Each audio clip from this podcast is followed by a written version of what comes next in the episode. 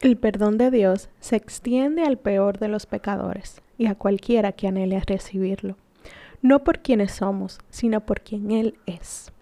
Charles Swildow. Muy buenos días, buenas tardes, buenas noches, queridos amigos oyentes. Gracias una vez más por estar aquí en este espacio.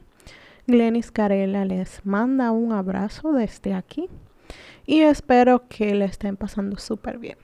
Como ya saben, Espero que tengan su taza de café a cuarta o su taza de té, porque vamos a hacer una pausa.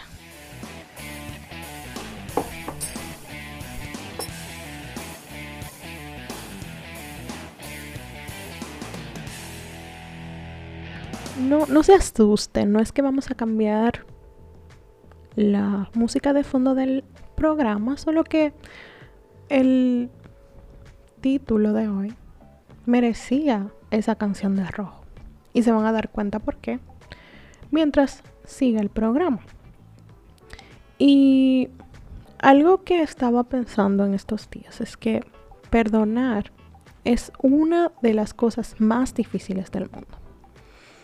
O sea, imagínense, o, o imagínense, no piensen en algo que ustedes le han sucedido y que han tenido que perdonar y que se le ha hecho difícil perdonar. Porque imagínense, saber que mi mejor amiga, luego de tantos años de confianza, diga que me venga a traicionar o que hable las cosas que yo le he confiado a ella con otra persona, eso duele muchísimo. O ver a mis compañeros de, de estudio, a quienes tú creías que eran tus amigos, cómo te traicionan o simplemente inventan cuentos de ti para ganarse el puesto que se supone te lo iban a dar a ti. Y por cierto, esos son ejemplos, no es que me, ha pasado, ¿eh? por si acaso.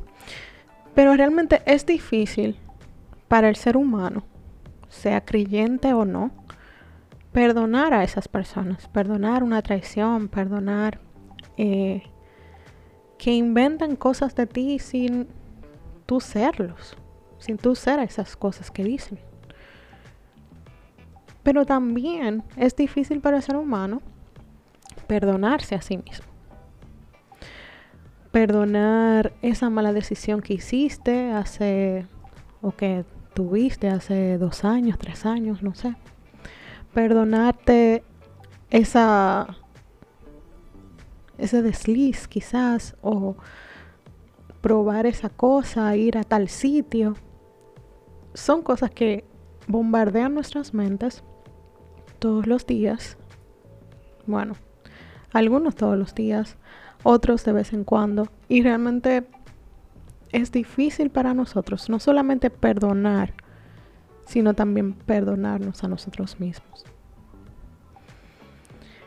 Y se nos hace difícil inclusive comprender que Cristo ya nos perdonó. Luego de nosotros venir a los pies de Él y confesar nuestros pecados y dejar que Él sea el dueño de nuestras vidas. Entonces, si Él nos perdonó, ¿por qué nosotros no somos capaces de perdonarnos? Y hoy solo vine a recordarnos, sí, porque yo también tengo que recordar estas verdades, que Dios mismo envió a su Hijo para morir por nosotros, aún Él conociendo toda nuestra vida. Y sí, yo sé que tú sabes esto. Si eres creyente o si has escuchado a alguien predicando, sé que escuchaste esto alguna vez, pero escucha otra vez. Que escucha, escucha. No, escucha de nuevo. Si Dios conocía los pecados que ibas a cometer, mucho antes que naciera. Y Él aún así envió a su Hijo a morir por ti. Y te perdonó. ¿Por qué no nos podemos perdonar nosotros mismos?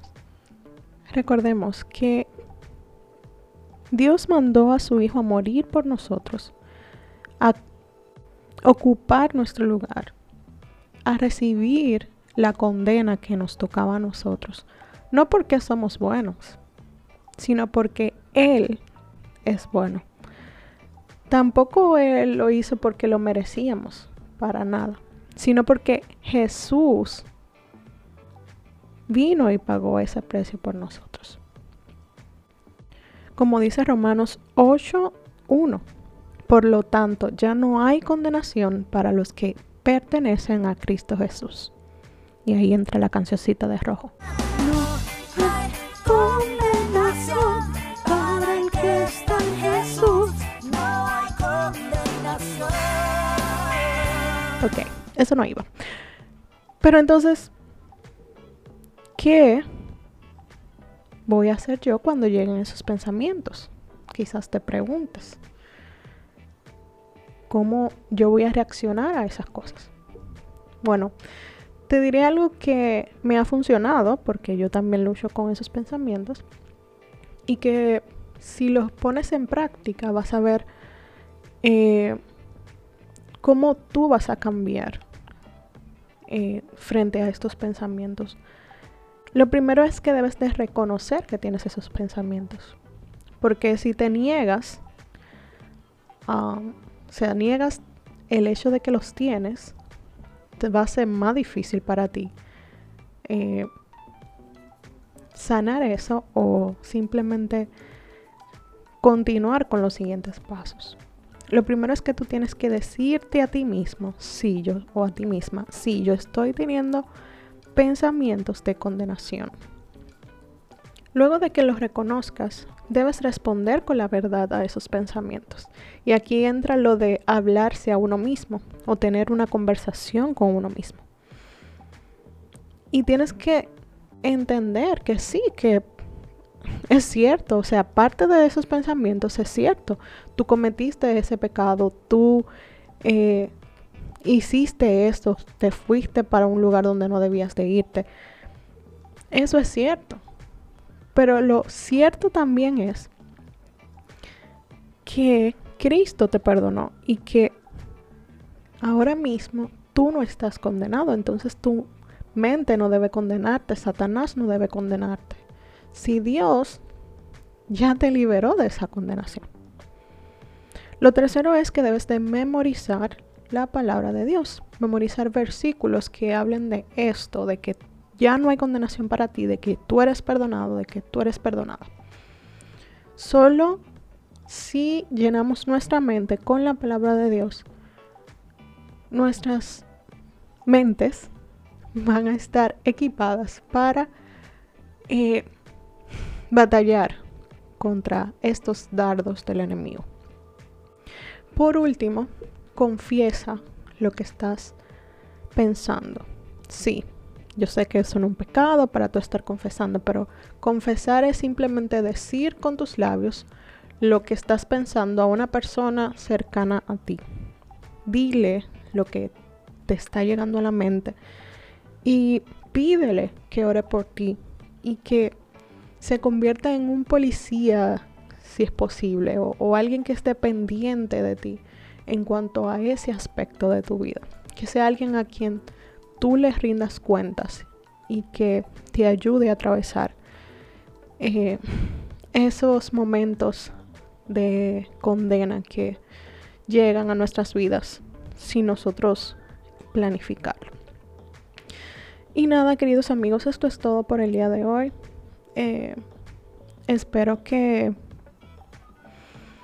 este, este, este corto episodio nos deje reflexionando y nos deje eh, meditando en las verdades del Evangelio y en que ya nosotros no tenemos ningún tipo de condenación y que nosotros no debemos de estar aferrados al pasado como vimos en el episodio anterior. Que tengan una hermosa semana. Dios les bendiga. Bye.